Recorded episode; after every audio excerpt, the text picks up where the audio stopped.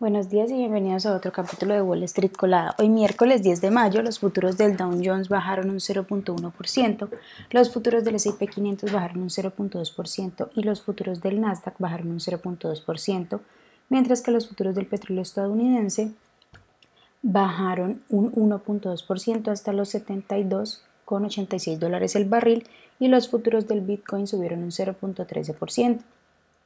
Dentro de los catalíticos importantes que tenemos esta semana es el reporte del CPI, que se situó en 0.4 mensual y 4.9 año a año, por ciento año a año, ligeramente menor a la estimación del 5% anual.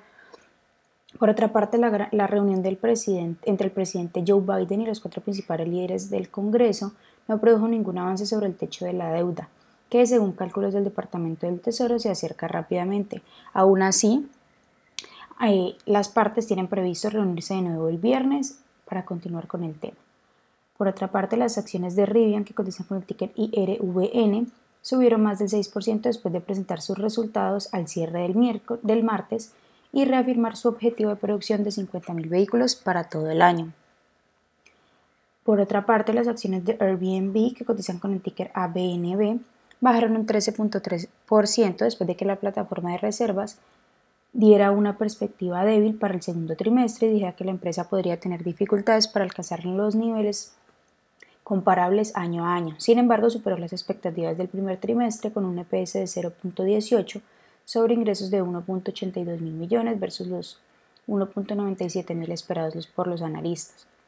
Por otra parte, las acciones de Roblox subieron un 2%, las acciones cotizan con el ticker RBLX en el que antes de que la compañía anunciara sus resultados. La previsión es que la compañía reporte un EPS de 0.40 sobre ingresos de 766 millones. Eh, también, en otras noticias, bueno, Disney, que cotiza con el ticker DIS, presentará sus resultados al cierre de la campana. Los analistas prevén un EPS de 0.93 sobre ingresos de 21.79 mil millones. Además, también se espera que el CEO de la compañía, Bob Iger, dé anuncios sobre la próxima fase, fase del plan de reestructuración incluida la ronda de recortes laborales para el verano que se había anunciado unas semanas atrás. Por otra parte, Paramount Global, que cotiza con el ticker PARA, anunció que recortará el 25% de su fuerza laboral. El recorte además también incluye el cierre de MTV News y se espera que la mayoría de los despidos se produzcan en la división de redes de la compañía.